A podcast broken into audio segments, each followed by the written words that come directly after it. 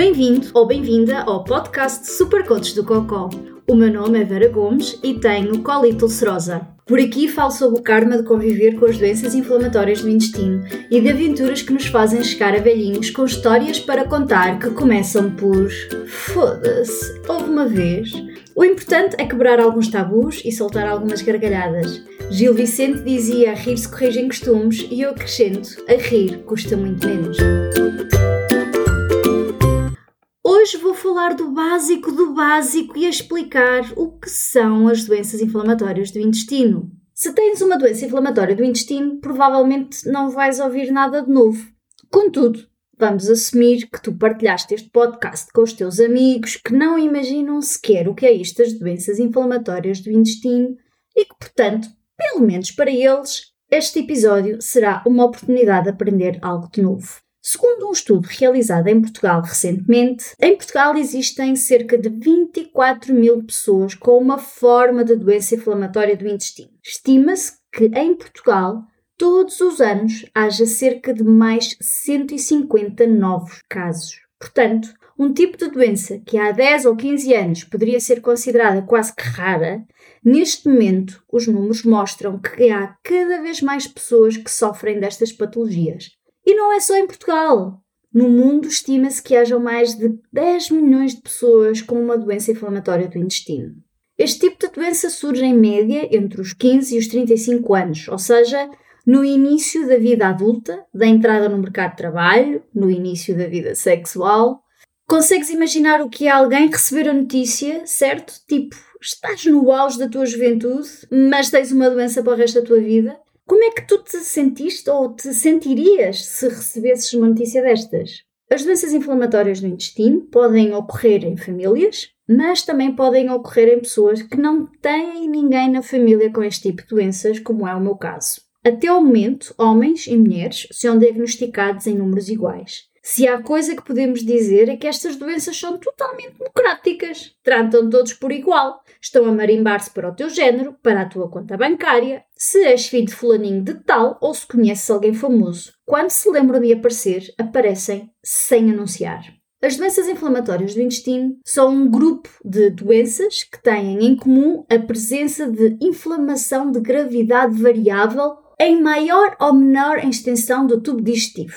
Ou seja, não são doenças com manifestações contínuas, podendo evoluir por surtos, ou como nós nos costumamos referir, por crises, que é quando há inflamação ativa, ou em períodos de remissão, que é quando a doença está a dormir, que podem ser estes períodos de remissão mais ou menos longos. Além disso, as doenças inflamatórias do intestino impedem que o intestino absorva os nutrientes essenciais dos alimentos digeridos, o que pode levar, obviamente, à desnutrição e à perda de peso acentuada. Sem tratamento, os sintomas das doenças inflamatórias no intestino podem piorar com o tempo. Em alguns casos, a inflamação crónica pode levar a complicações sérias, como feridas abertas chamadas úlceras ou lacerações no revestimento intestinal.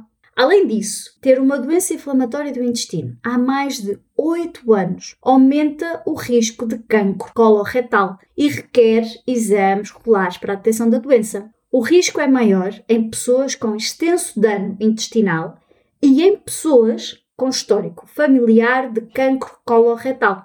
Calma!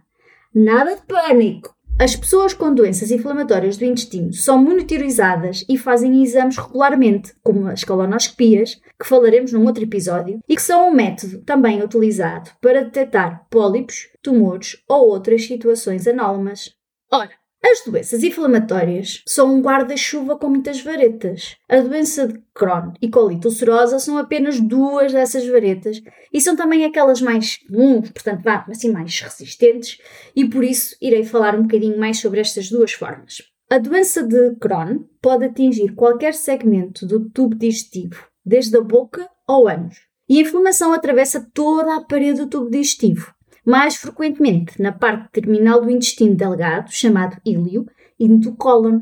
Particularidade da doença de Crohn é que, ao contrário da colite ulcerosa, não aparece de uma forma contínua, ou seja, é começando a se mijar às pinguinhas e tem um bocado de inflamação aqui, um bocado de inflamação acolá. Em algumas pessoas, a doença de Crohn grave pode resultar em fístulas ou úlceras que formam túneis através da parede intestinal, ligando dois órgãos. Uma fístula pode conectar diferentes partes do intestino ou do intestino a outro órgão, como a bexiga e a pele. A doença de Crohn também pode causar estenoses ou cicatrizes na parede intestinal, ou seja, o intestino fica mais estreito, sem elasticidade. E isto pode causar uma obstrução, levando à constipação e à dor abdominal. Ou seja, pessoas com estenoses têm que ter particular atenção ao que comem, precisamente para evitar o risco de obstrução. Como a doença de Crohn tende a afetar o intestino delgado, nem sempre causa sintomas alarmantes quando se desenvolve pela primeira vez. E algumas pessoas podem ter movimentos intestinais irregulares ou cólicas durante anos e sem receber um diagnóstico de doença inflamatória do intestino. Quando os sintomas pioram, geralmente porque há sempre as exceções à regra, incluem um ou mais dos seguintes sintomas: diarreia persistente, fezes com sangue, dor abdominal, prisão de ventre, perda de apetite, fadiga e perda inesperada de peso. No caso da colite ulcerosa, esta atinge somente o cólon, ou seja, o intestino grosso. E sempre, sempre o reto e uma parte mais ou menos extensa do intestino. Mas ao contrário da doença de Crohn, unicamente a parede interna do intestino, ou seja, a mucosa. Isto significa o quê? Significa que a inflamação começa sempre no reto e de uma forma contínua espalha-se para o resto do intestino grosso. Na maioria das vezes, na colite ulcerosa, os sintomas desenvolvem-se rapidamente. Os sintomas incluem evacuações urgentes e frequentes, diarreia persistente, incontinência fecal, sangramento retal, dores, fezes com sangue, dor abdominal e cólicas. Como as doenças inflamatórias do intestino são causadas por uma resposta anormal do sistema imunitário, é natural que esta resposta inflamatória que causa os sintomas gastrointestinais começa a afetar outras partes do corpo, as famosas manifestações extraintestinais. Por isso, é provável que possam ocorrer um ou mais sintomas que parecem não estar relacionados com a doença de Crohn, colite ulcerosa, e ainda assim, haha, surpresa, afinal estão. Estes sintomas podem incluir febre, úlceras na boca, como aftas, erupções cutâneas, artrite, inflamação nos olhos, que pode causar visão embaçada, irritação ou vermelhidão. Maravilha, não é? Até parece mesmo que estamos a jogar para bingo. Mas, afinal, o que é que causam estas doenças? Pois, é de facto uma excelente pergunta. A causa das doenças inflamatórias do intestino não é conhecida, mas a investigação que tem sido feita ao longo dos anos sugere que em pessoas com a doença, o sistema imunológico do corpo pode olhar para os alimentos, bactérias ou até outras substâncias no intestino como uma ameaça.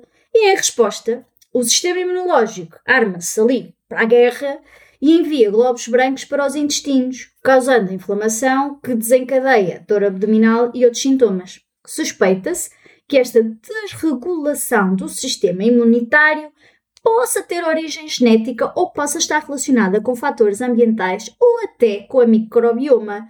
Há pessoas que têm um fator, mas podem não ter outro. Por isso, lembrem-se: não há dois casos clínicos iguais. Por não se conhecer a causa, é por isso que se continua à procura da resposta, que poderá significar ter uma cura para estas doenças crónicas. E estas doenças, obviamente, deixarão de ser crónicas porque têm uma cura. Até lá, a investigação clínica continua e nos últimos 15 a 20 anos, muitos avanços existiram que permitiram desenvolver protocolos e medicamentos novos, mais eficientes e que trazem também maior qualidade de vida às pessoas que sofrem com estas doenças. Foda-se, uma vez! Aqui há uns anos tive um jantar de aniversário de um amigo que me é muito querido. E nem de propósito, eu estava em Portugal, com mais que tudo, e fomos felizes e contentes, apesar de as únicas pessoas que conhecíamos naquele jantar era mesmo o aniversariante e a sua cara metade. Já sentados à mesa, o meu amigo pergunta-me como andava a minha saúde e eu, que na época andava a recuperar ainda de uma crise, lá respondi. E não é que a senhora que estava sentada ao lado mais que tudo, sem sequer saber o que é que eu tenho, começa a desenrolar uma longa lista de já experimentaste isto? E podem pensar nas cenas todas que os vier à mente, desde homeopatia, cannabis, a banhos de água e sal para o mal olhado, etc. Era mesmo uma lista extensa de já experimentaste isto. Educadamente, não é? Porque eu sou uma pessoa educada uh, e porque não queria estragar a festa a ninguém. Lá fui respondendo assim, sim, não, muito, assim, respostas muito curtinhas. Não é? Estou medicada, não há evidência científica, sim, mas isso não é para todas as doenças, ou isso não é bem assim para este caso, isso particular. Até que a mulher indignou-se, colocou o seu ar Chanel número Madalena Ofendida e respondeu-me: Quando as pessoas não querem curar-se, não há nada que resulte. Eu confesso que fiquei num misto de raiva com queixo caído. Como é que nunca me tinha passado pela cabeça querer-me curar de uma doença incurável? Parece tão óbvio, não é? Tanto medicamento, tanta ida ao hospital, tanto médico a queimar pestanas. Para quê? A solução estava ali, numa tasca do bairro alto, sentada ao meu lado, ao alcance de todos, vinda da boca de alguém que dizia eu leio muitos sites, vejo os vídeos no YouTube, sei muito bem do que estou a falar. Graças ao Buda do vinho, alguém me serviu imediatamente um copo de branco, fresquinho, e ajudou-me imenso a manter a minha boca calada e a festa de aniversário correu muito bem. É tudo por hoje. Se gostaste do que ouviste ou achaste interessante, se esboçaste um sorriso ou soltaste uma gargalhada, então está na hora de seguir os desígnios do Buda e subscreve o podcast. Até para a semana e que Buda do Cocó esteja contigo!